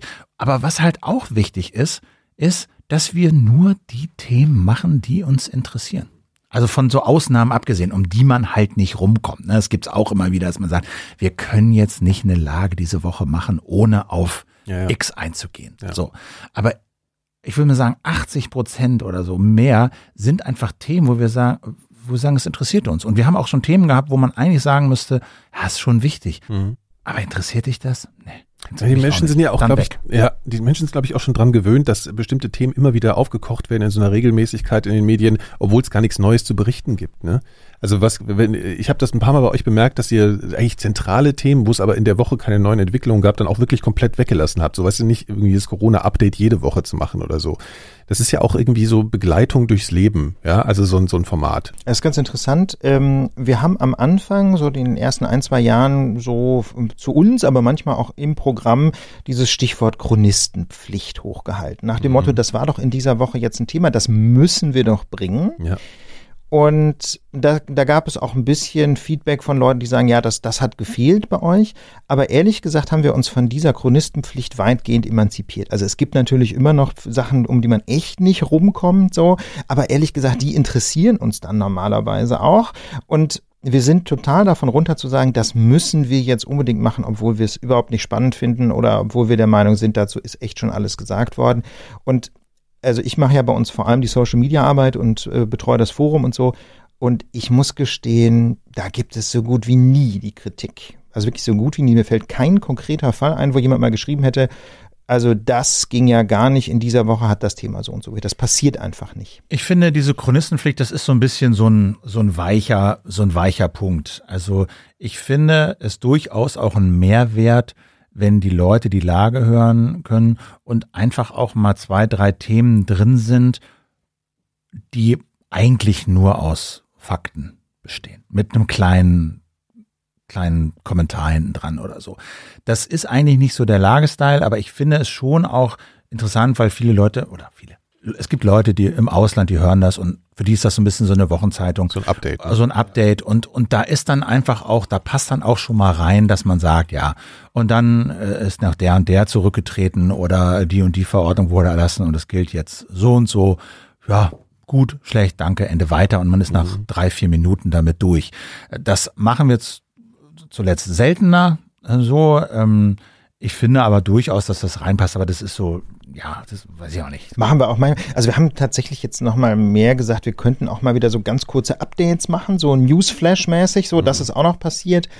Aber wie gesagt, ich kann nur so aus der Feedback-Perspektive sagen, niemand sagt uns, es das und das hat gefehlt. Allenfalls schlagen die Leute Themen vor, ja, aber dass sie sagen, diese Woche geht ja gar nicht, das und das habt ihr weggelassen, das passiert einfach nicht. Ihr habt ja auch Insofern, diese Lage ja. kompakt, ne? Das ist ja auch sowas, wo, wo ihr dann vielleicht noch ein bisschen sagt, das ist vielleicht, ich habe das jetzt noch nicht gehört in der in dem Format, aber dass das so ein Update-Charakter noch mehr hat, ne? Oder, oder wie würdet ihr das charakterisieren? Also, dass ihr da eher noch ein bisschen diese Chronistenpflicht abbildet, dadurch, dass es so ein bisschen kompakter geschnitten nee, ist. Ist das so die Funktionalität? Nee, die Kompaktversion ist ähm, einfach ein Zusatzangebot für die Menschen, die uns mit so einem freiwilligen Lager-Abo ja. unterstützen. Und ähm, da dampfen wir die Lage so auf grob 50 bis 70 Prozent der Länge ein. Da mhm. haben wir also eine Mitarbeiterin, die das für uns schneidet. Ähm, inhaltlich ist das aber nicht mehr, sondern das ist tatsächlich die ganz normale Lage, wo wir einfach nur, sagen wir mal, versuchen, Nebenaspekte wegzulassen. Und natürlich ist es so, wenn wir das als Gespräch aufnehmen, dass da auch mal ein Gedanke zweimal ja, ja, ja. vorkommt. Genau. Das finde ich im Gespräch normal. Die, die, die Reduktion genau. ist eher so ein Update, würde ich sagen. Ne? Also ja. Mhm. Ja, durch die Reduktion, genau. Ja. Äh, durch die Kürze hat das ja. ein bisschen so ein Info, bisschen mhm. mehr Infocharakter, ja. Ja. Man kann ja so beobachten, dass viele Podcaster, die so angefangen haben, ein Format zu machen, in den letzten Jahren auf einmal auf andere Bühnen, auf anderen Bühnen erscheinen Gab es da schon Anfragen?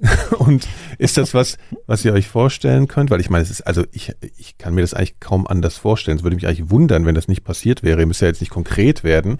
Ja, weil also wenn man jetzt so den Umfang natürlich, natürlich gibt's Anfragen äh, mhm. und auch Überlegungen. Bei mir speist sich das dann immer so ein bisschen daraus, ähm, ja, auch so ein bisschen zu gucken, ne, die Welt dreht sich weiter, ja, halt mit Leuten mal drüber reden, mhm wie könnte man einfach so ein bisschen Selbstreflexion, was könnte man sonst noch machen? Wie könnte man das umbauen? Äh, wollen wir das? Wollen wir das nicht? Einfach ständig so ein bisschen Optionen abklopfen. In welche Richtung dann auch mal sacken lassen? Wie fühlt sich das an? Hat man da Bock drauf? So, diese Prozesse gibt es. Ja, die gibt es, aber da ist jetzt noch nichts konkret, wo wir sagen, äh, da kann man drüber reden. So, ne, da kann man jetzt irgendwas erzählen. Aber so diese diese Gespräche, klar, die gibt es und mhm. wir reden auch drüber, äh, ne, und das ist so ein ganz enger Austausch. Haben wir da Bock drauf? In welche Richtung wollen wir eigentlich gehen? Was ist uns eigentlich wirklich wichtig? Mhm. Ähm, passt das diese Idee, diese Anfrage dazu ja. und so. Ne? Von dir weiß ich ja, Philipp, dass du ein echter Verfechter des einfachen Gesprächs bist. Ja. Wenn man mal das überträgt, so eben auf diese anderen Massenmedien, guckst du Talkshows oder guckt ihr Talkshows? Du hast ja auch mal ein Gespräch mit Anne Will gehabt. Ja, ne? ich habe auch ein Gespräch mit Anne Will gehabt.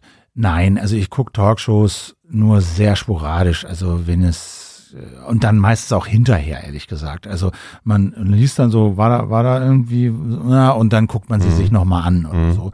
Ähm, nee. Das ist schon irgendwie faszinierend, ne, weil es so viele davon gibt. Also ich habe schon fast das Gefühl, dass unter ernstzunehmenden Journalisten uns eigentlich schon fast ein bisschen schambehaftet ist, wenn man sagt, man gibt so, dass man irgendwelche Talkshows sieht ja. oder so. Also ist jetzt vielleicht ein bisschen krass ausgedrückt, aber ist doch erstaunlich, weil das ja sehr viel zur zum politischen Bild irgendwie mhm. beiträgt, so in der allgemeinen klar, Bevölkerung. Also klar, man hat ja davon gesprochen, dass Land so ein riesen, riesengroßes Format war während der Pandemie auch gerade. Ne? Das ist schon erstaunlich.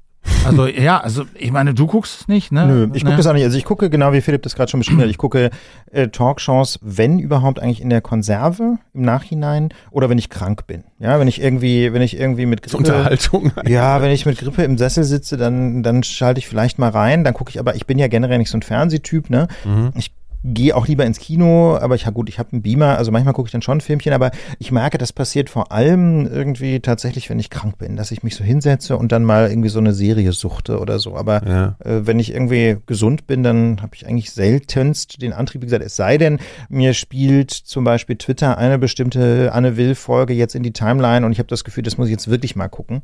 Äh, aber das ist echt selten. Also ich habe während der Pandemie dann öfter in so Sachen reingeguckt, weil ich das Gefühl hatte, ich will auch irgendwie ein Bild davon haben, was ist denn eigentlich so in den Hauptmedien überhaupt los, ja, und was für eine emotionale Ebene geht da auch ab und so. Also ist das nicht auch relevant, um irgendwie das beurteilen zu können, was eigentlich Tja. Ja, deswegen, Diskurs ist sozusagen ja, in der deswegen zögere ich auch so ein bisschen. Ne? Mhm. Also ob das jetzt ein Defizit ist, ähm, wahrscheinlich ist es das, weil natürlich diese Talkshows drei, weiß ich nicht, drei, vier, fünf Millionen Leute erreichen, relativ regelmäßig sind, da auch Leute hingehen und auftauchen, die halt Macht haben, die was verändern können, wenn sie denn wollen oder Mhm. Macht haben werden jetzt in letzter Zeit. Mhm. Insofern sollte man, ja, würde es nicht schaden, sagen wir es mal so, sich das anzugucken und deren Argumentation und Haltung und äh, Präsentation sich mal zu Gemüte zu führen, um, das weiß man ja auch, auch zu erspüren, was ist denen jetzt eigentlich wichtig, welcher Punkt, wo, wo können sie eigentlich nicht mehr zurück und an der Tonalität hört man dann ja manchmal, na gut, also das ist ihm eigentlich scheißegal, das fliegt über Bord, sobald da jemand drei Euro für bietet. Ähm, ja, äh, würde ich schon sagen, ja, also das ist, ja. Ich weiß, ich bin da so ein bisschen skeptisch. Ich habe das Gefühl, was wirklich relevant ist aus den Talkshows, das kriegen wir auch so mit. Das kommt dann auf Spon, ja, das kommt dann auf Twitter, dann, dann sieht man diesen zwei Minuten Schnipsel tatsächlich mal und kann sich das mal angucken. Also ich habe so ein bisschen den, den Eindruck, also klar, also ich will jetzt nicht sagen, das schadet, ne, das kann man schon mal machen, aber ähm, ich habe so den Eindruck, dieser Erkenntnisgewinn, ja, was ist jetzt wirklich der Diskurs, der setzt nicht voraus, dass man sich wirklich eine volle Stunde Talkshow Mhm. gibt.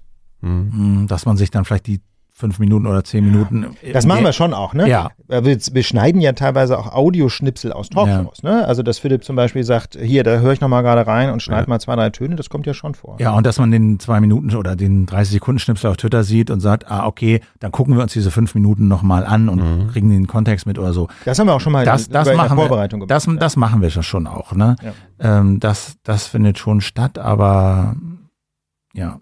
Ich Ja. zögere so ein bisschen, weil es natürlich der Effekt ganz oft ist, dass man bei Texten, ja, oder auch, habe ich auch gemerkt, so bei so Pressekonferenzen, eigentlich denkt, naja, da sitzen ja 30 Journalisten und Journalistinnen im Mhm. Saal. Mhm. Und die schreiben alle Texte und machen irgendwelche Beiträge.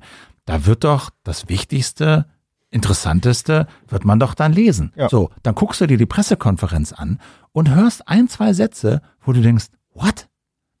Das hat keiner berichtet? Mhm. Ja, das kommt schon regelmäßig vor, dass du wohl einfach einen anderen Filter, eine andere Brille auf der Nase hast und dir einfach Sätze auffallen, wo du denkst, hä, wieso hat denn das keiner gesendet? Ja, das liegt natürlich auch so ein bisschen daran, dass wir ja häufig bei bestimmten Themen deutlich mehr in die Tiefe gehen, als du das in der SZ im Politikteil tust. Ja. Weißt du, das ist, das ist, glaube ich, ja tatsächlich auch ein bisschen eine Frage des Fokus. Wir, wir berichten ja nicht alles, was in der Woche passiert, schon mal gar nicht tagesaktuell, ne? Und dafür gehen wir aber bei bestimmten Sachen in die Tiefe und das heißt, und das sind dann eben diese Nebensätze, die uns interessieren, weil wir diesen Deep Dive machen, die aber in der normalen tagespolitischen Berichterstattung schlicht zu detailliert werden, glaube ich. Geht ihr eigentlich zu Pressekonferenzen? Also in, äh, manchmal ja, und aber ich finde es einen schönen Trend, äh, dass sie halt auch immer öfter gestreamt werden. Mhm. So, das habe ich mich eh schon lange gefragt, auch Mhm. als ich da noch viel, viel mehr für den Deutschlandfunk unterwegs war, ähm, warum die nicht einfach übertragen werden. Das ist natürlich dann auch viel äh, Kontakt und wir laden sie mal ein und man kommt hin und äh, ne, sagt Hallo und redet mal ein bisschen. Mhm. Ich sage nicht, dass das nicht mehr in Präsenz stattfinden sollte, Mhm. aber dass es auch jetzt gestreamt wird, das halte ich für eine große Sache, auch weil ganz schlicht normale Leute, die gar nicht Ja. journalistisch unterwegs sind, sich das mal angucken Ja, können. wie der ist auch nicht genau. zeitgemäß mehr. Ne? Genau, wie ja. der RKI-Präsident und Spahn da Ja. vor den Journalisten sitzen auf YouTube und eine Stunde lang erzählen und ungeschnitten und mit den Fragen hinten dran und so. Mhm. Das finde ich ist eine ganz wichtige Sache, dass die Leute, die das wirklich interessiert, sich dieselben Eindrücke holen können. Und ganz ehrlich, viel, viel, viel mehr Informationsfluss findet dann häufig bei der Berichterstattung auch nicht mehr statt, als das, was in der PK war. Da gibt's noch nochmal den einen Anruf, da gibt's noch nochmal die eine oder andere Mail an die Pressestelle, da gibt's noch nochmal das eine oder andere Hintergrundgespräch. Aber das ist schon Großteil des Fleisches, aus dem dann irgendwie der Braten Mhm. Gemacht wird, Ja. wer dann serviert Mhm. wird. Ich habe noch zwei, drei Fragen. Äh, was ich total oft als Feedback bekommen habe, eben durch meine Frage, was soll ich fragen, ist dieser Begriff Objektivität. Ja. Ja. das ist sowas, was immer erwartet wird. Was spielt dieser Begriff für eine Rolle in eurer Arbeit? als ein Anspruch, den Journalismus nie einlösen kann. Und deswegen sagen wir das auch immer wieder, es gibt keinen objektiven Journalismus. Der zentrale Fehler ist, von sich zu glauben, man sei objektiv. Und es ist, glaube ich, auch aus der Perspektive der Menschen, die Journalismus konsumieren, ein Riesenfehler davon auszugehen, irgendjemand sei objektiv. Das heißt natürlich nicht, dass die Fakten nicht stimmen dürfen. Ja, ganz im Gegenteil. Das ist was, was wir uns immer wieder sagen. Die Fakten müssen stimmen und die Fakten müssen auch in dem Sinne objektiv sein, dass wir natürlich nichts weglassen. Aber selbst bei den Fakten gibt es natürlich eine gewisse subjektive Färbung. Was interessiert uns jetzt, was interessiert uns nicht? Wir versuchen da so gut wie möglich das vollständige Bild abzubilden. Aber selbst da will ich nicht in Abrede stellen, dass uns da natürlich eine Färbung unterlaufen kann. Und wenn wir dann zum Kommentieren, zum Einordnen kommen, dann ist es selbstverständlich subjektiv gefärbt. Und ähm, deswegen sagen wir immer, diese, von dieser Objektivität muss man sich verabschieden. Das ist wirklich, glaube ich, ein totales Missverständnis, sondern im Gegenteil, wichtig ist quasi Quellenkritik. Wichtig ist zu wissen, wo stehen die Leute, denen wir da zuhören und wo kommen die her und was sind deren Hintergründe. Und das ist quasi das zweite Ding, womit wir quasi diese, diese Unmöglichkeit der Objektivität quasi abmildern wollen, ist Transparenz. Also wir legen ja offen, was wir für Hintergründe haben. Auf meiner Homepage kann man jede Mitgliedschaft von ADAC bis früher mal SPD nachlesen. Ja, dass man einfach weiß, der Typ arbeitet da und da, der Typ hat, ist da und da Mitglied, der Typ hat diesen und jenen Hintergrund. Und ich glaube, diese Transparenz zu sagen, wo stehe ich subjektiv, ist letztlich viel mehr wert als äh, die, das Versprechen von Objektivität, das man eh nicht einlösen kann. Ja, das, das suggeriert ja so eine Wertefreiheit. Ne, dass das einfach frei von jeder Bewertung ist. Und das ist es nicht. Wir haben unsere Wertehierarchie, danach sehen, gehen wir durch die Welt, danach wählen wir auch die Themen aus. Also die Objektivität, die hört schon bei der Themenauswahl auf, dass wir halt Themen nehmen, Themen nicht nehmen. Und warum nehmen wir die? Weil sie uns interessieren, weil sie uns wichtig erscheinen. Warum erscheinen sie uns wichtig? Weil uns bestimmte Werte besonders wichtig sind und dieses Thema deswegen als besonders relevant von uns eingestuft wird. Also wie gesagt, da muss ich jetzt nicht nochmal wiederholen, was Ulf Ja. sagt, das gibt es nicht. Ich finde, es sind andere Dinge wichtig, Transparenz, äh, Fehlerkorrektur und ich würde auch sagen, der Versuch, eine Art Ausgewogenheit herzustellen, dass man guckt, welche anderen Wertbeurteilungen gibt es, denn wenn wir unseren Filter ein bisschen anders justieren würden, welche Tatsachen würden denn dann mehr in den Blickpunkt geraten und die versuchen mehr anzubinden, das habe ich vorhin so ein bisschen als Schwäche äh, gesagt und auch was ein Begriff, der in, in der deutschen Journalistenausbildung auch meiner Zeit zumindest zu kurz kam, war Fairness. Ich finde, Fairness ist ein Begriff, der, der einen ziemlich weit bringt. Diese Vorstellung, wir reden über jemanden oder stellen ein Thema dar und stehen dann morgen Auge in Auge mit den Leuten, über die wir da berichtet haben. Können wir denen in die Augen gucken und das verteidigen, was wir da machen? Die werden sich aufregen, aber haben wir das Gefühl, wir haben die verletzt? Ähm, oder ist das fair? Und wenn man diesen Maßstab anlegt, dann kommt man relativ weit, glaube ich. Mhm. Welche Persönlichkeiten in Medien haben euch denn oder sind eure größten Inspirationen? Oh lala, das finde ich immer wahnsinnig schwer, da so einzelne Leute rauszugreifen, weil man ja in seinem beruflichen Weg doch eine ganze Reihe von einer, einer ganzen Reihe von Personen begegnet, die auf ihre Weise einen prägen. Ja? Und ähm, also ich mir fällt es wirklich schwer, da einzelne rauszugreifen, aber ich war zum Beispiel sehr beeindruckt von Andreas Voskuhle, bei dem ich ja mal Mitarbeiter war im Bundesverfassungsgericht. Ähm, er kam quasi dorthin als neuer Vizepräsident, später Präsident, als ich schon da war, als Hiwi. Ich war ja vorher bei Winfried Hassemer, seinem Vorgänger. Und das fand ich ziemlich beeindruckend, wie er sein ähm, Amt dort angetreten hat. Und zwar gar nicht mal so aus einer juristischen Perspektive, sondern auf einer menschlichen Ebene fand ich das großartig, dass er sich erstmal hingestellt hat und gesagt hat, ich bin hier neu, ich will lernen. Und dann hat er mit allen Leuten in diesem Gericht gesprochen, ja, von der Poststelle bis zu den Hiwis, bis zu seinen Richterinnenkollegen.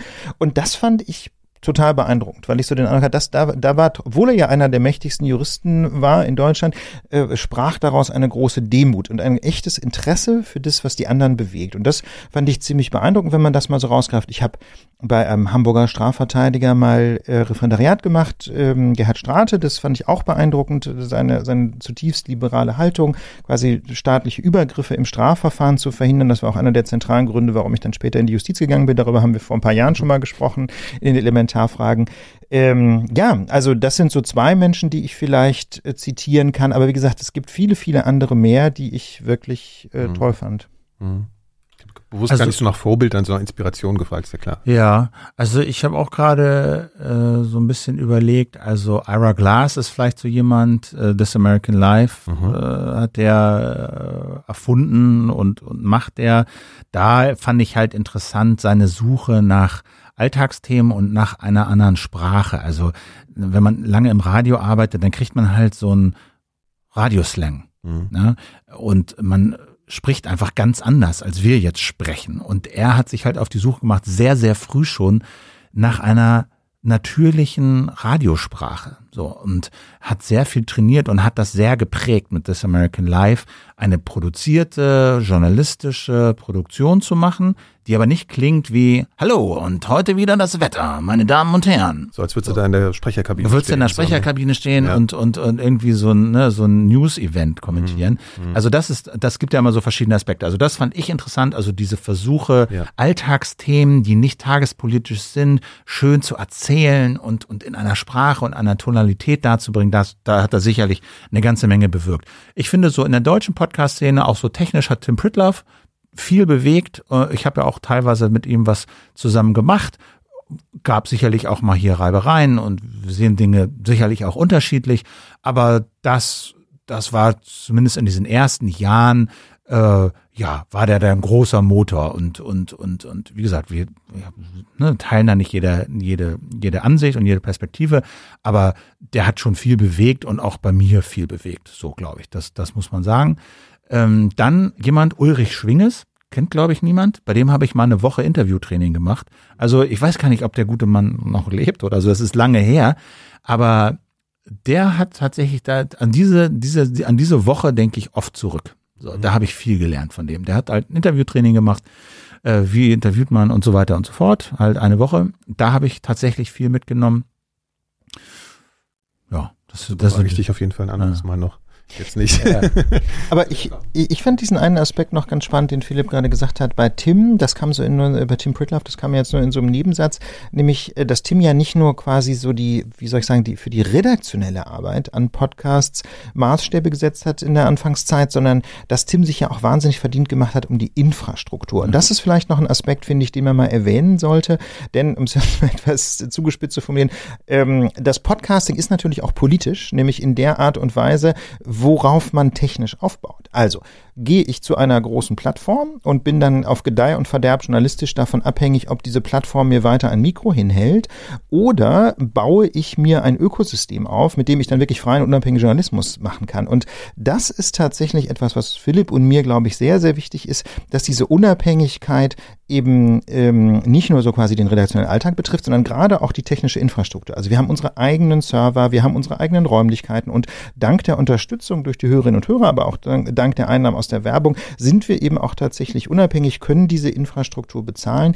Und für diese Infrastruktur, finde ich, hat sich Tim einfach wahnsinnig engagiert von Anfang an. Er hat zum Beispiel ja ähm, das sogenannte Podlove-Plugin maßgeblich mit, ins, äh, mit Publisher, also Pub das, Publisher, ne? dieses Ökosystem. Genau, ne? das sind halt so bestimmte Plugins für WordPress, sodass man eben wirklich auf dem eigenen Server für 0 Euro seine eigene Podcast-Plattform ins Netz stellen kann. Und das finde ich halt einfach wahnsinnig wichtig. Und das zum Beispiel würde ich mir so von dieser Podcast-Szene wünschen, dass man da mehr Wert legt, auch auf technische Unabhängigkeit. Dass man also nicht einfach sagt, ich klicke mir jetzt einen Account bei der, bei der Website XY, sondern dass man sagt, nein, ich miete mir einen Server, und ich packe da ein WordPress drauf oder ich habe einfach jemanden, der mir da ein WordPress draufpackt mit diesem Podler, äh, Publisher und diesem ganzen Kram. Das ist nämlich gar nicht so Politischer so Akt Arbeit. auch, ne? Das ist, Ach, ja. das ist wirklich ein politischer Akt, nämlich Ja. das ist, damit fängt Unabhängigkeit an vor der ersten Folge des Podcasts und das kann man gar nicht laut genug sagen, wie wichtig das ist, gerade in heutiger Zeit und dann eben tatsächlich auch seinen Podcast als RSS-Feed ins Netz zu stellen, eben mit diesen Tools, sodass ihn Mhm. Ja. jeder hören kann, egal welche App er nutzen will. Ich mag das total bei uns und finde das total schade. Wir kriegen ganz viele in den letzten Jahren, also gerade in den letzten zwei Jahren, also Bewerbungen von Menschen, die eine Podcast-Idee haben,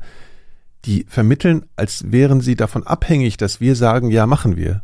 Weißt du, also die Ja. kommen gar nicht mehr auf die Idee zu sagen, ja, wir machen das jetzt einfach. Ich schreibe denen ganz oft, nee, du, bei uns macht das nicht so viel Sinn, aber mach's doch einfach. So, also ich zeig dir, ich schicke da nochmal Links, guck, so geht das.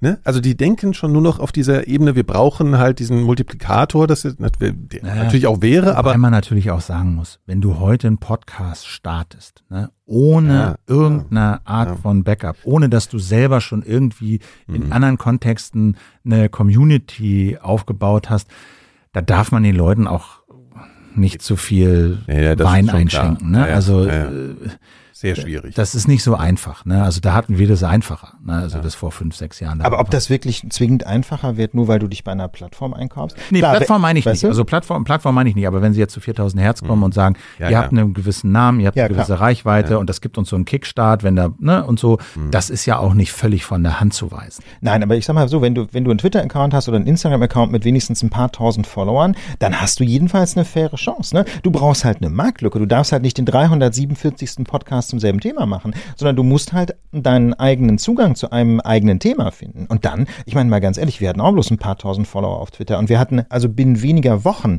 ein x-faches der Downloads ähm, unserer Follower. Andere Zeit ein bisschen natürlich, ne, aber Ja, aber trotzdem, Ja, ne? also, ja. also es waren ja. andere Zeiten, aber das geht ja in beide Richtungen. Es waren andere Zeiten in dem Sinne, dass es weniger Podcasts gab, aber es waren natürlich auch andere Zeiten in dem Sinne, dass einfach viel weniger Leute sich für Podcasts interessiert haben. Ne? Also es ist in gewisser Hinsicht auch heute einfacher. Du hast heute einen, einen Pool von mehreren Millionen Menschen in Deutschland, denen du nicht mehr erklären musst, was ist ein Podcast. Das heißt, wenn du ein cooles Angebot hast, dann kann das auch heute noch durch die Decke gehen. Und ich wollte einfach nur noch mal für äh, so quasi eine Lanze brechen für dieses unabhängige Publishing, jedenfalls in technischer Hinsicht unabhängig, dass man eben nicht glaubt, man muss sich einen Account klicken bei der Plattform XY. Das muss man eben überhaupt nicht. Das geht zum Nulltarif, beziehungsweise wenn, wenn man jetzt kein Techie ist, muss man vielleicht mal jemanden beauftragen, der für ein paar hundert Euro einem diese Website aufbaut. Aber mal ganz ehrlich, eine professionelle Website brauchst du eh. Das ist schon irgendwie, ohne ist es tatsächlich schwierig.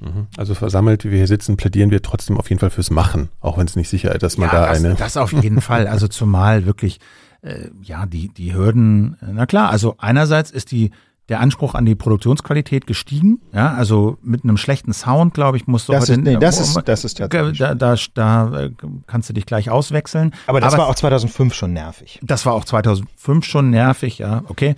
Ähm, aber das gibt's ja heute. Ne? Also du kannst ja mit so einem Mikro, wie wir hier reinreden, ja, das ist so ein kleines Invest, aber du kannst auch für, für, mit einem guten Raum und einem Mikro für 100 Euro kannst du schon einen amtlichen Sound machen, der besser klingt als vieles, was im öffentlich-rechtlichen Rundfunk produziert wird.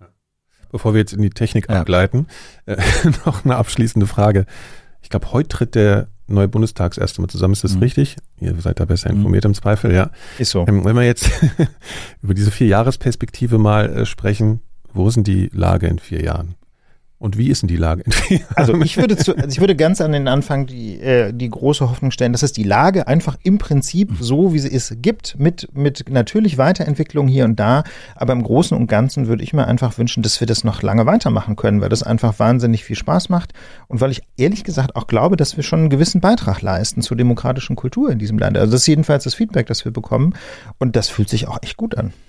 Ja, ich denke auch. Also wir haben ja die Defizite, Baustellen und so, die wir haben, genannt. Ja, und ich würde mir einfach wünschen, dass wir, dass es das alles noch gibt, aber eben ein bisschen ein paar mehr Feature. So, ne, ein bisschen mehr, ja, von den Sachen, die wir hier skizziert haben, dass wir die umgesetzt haben. Vielleicht auch noch ein paar Sachen, die wir hier noch nicht erzählt haben oder Genau. die, die wir noch gar nicht wissen und kennen und planen. Also, dass das einfach äh, ein bisschen ausgebaut und journalistisch noch besser und interessanter ist. Genau. Das Schöne ist ja, dass wir einfach auch immer wieder Sachen mal ausprobieren ne? und dann schauen, funktioniert das zum Beispiel.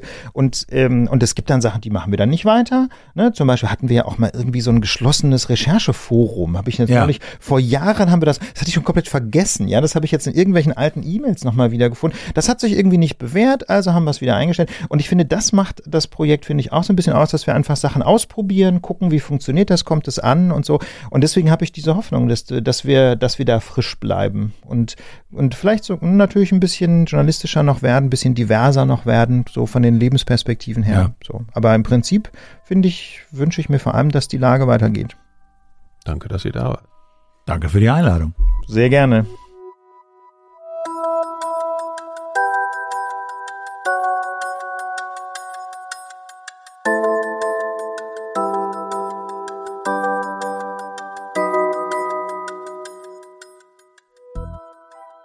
Das war mein Interview mit Philipp Banse und Ulf Burmeier von der Lage der Nation. Alle meine weiteren Interviews in diesem Podcast findet ihr unter elementarfragen.4000herz.de und natürlich überall, wo es Podcasts gibt. Auch zum Schluss nochmal der Hinweis auf den Club Elementarfragen und Elementarfragen Plus bei Apple Podcasts. Dort gibt's Bonusfolgen und noch einiges mehr. Wenn ihr da mitmacht, seid ihr mir und den Elementarfragen, wie gesagt, eine ganz, ganz große Hilfe. Zum Schluss gibt's noch einen weiteren Podcast-Tipp von uns hier bei 4000 Hertz. Diesmal möchte ich euch mal wieder den Reflektor von Jan Müller von der Band Tokotronic empfehlen. In seinem Podcast spricht er mit Musikerinnen und Musikern jeglicher Richtungen und führt mit ihnen aus meiner Sicht wirklich sehr besondere Interviews. Diesmal zu Gast war Sven Regner von der Band Element of Crime. Seine Texte klingen mitunter, finde ich, abgesehen davon, dass es sich um traurige Liebeslieder manchmal handelt, äh, sehr bitter. Jetzt kommt die natürlich unvermeidliche Frage, ist das eigentlich Rollenprosa oder sind die Dinge, die du in den Texten schreibst, durchlebt und durchlitten? Naja, ähm, nicht eins zu eins, aber letztendlich auch alle Rollenprosa ist ja etwas, was man zumindestens von dem man was verstehen muss, also, also irgendwann schon mal erlebt hat. Mhm. Der Irrtum besteht ja oft bei den Leuten darin, dass sie denken, jemand ist unglücklich verliebt und schreibt dann dieses unglückliche Liebeslied. Ja. Ich würde mal sagen, wenn ich unglücklich verliebt war in meinem Leben, dann habe ich an alles Mögliche gedacht, aber nicht daran, in dem Moment einen Song zu schreiben. Mhm. Das kommt später mit der Distanz. Mhm. Und das ist, glaube ich, äh, wichtig. Und dazu kommt ja, und das ist das Tolle in der Musik, viele traurige Lieder bei Element of Crime, aber die sind, die können alle auch, wenn man das dann mag, schön sein, weil in der Musik das Traurige auch schön sein kann. Das, das ist, ist das der entscheidende Geheimnis, ja. finde ich. Ja. Dass das in der Musik, das Traurige auch schön ist. Und das ist ja das, was ein, wo, wo ein Musik dann so sehr mit dem eigenen Leben und der Existenz versöhnt, dass die Musik irgendwie zeigt, dass zumindestens wenn Musik dazu spielt, das Traurige auch schön sein kann. Dass man auf diese Weise auch eine Distanz wieder gewinnt durch diese mhm. Schönheit, die da reinkommt.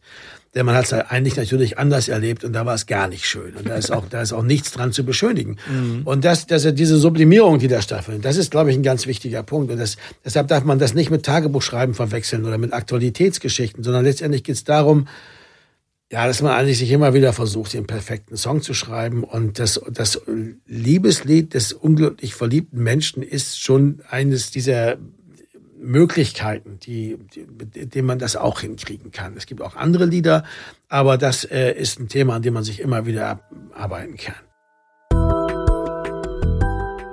Die ganze und alle weiteren Folgen von Reflektor findet ihr unter reflektor.4000herz.de und überall, wo es Podcasts gibt. So, und wie immer bleibt mir zum Schluss nur noch Danke zu sagen und mich bis zum nächsten Mal zu verabschieden. Also allerbesten Dank und bis bald.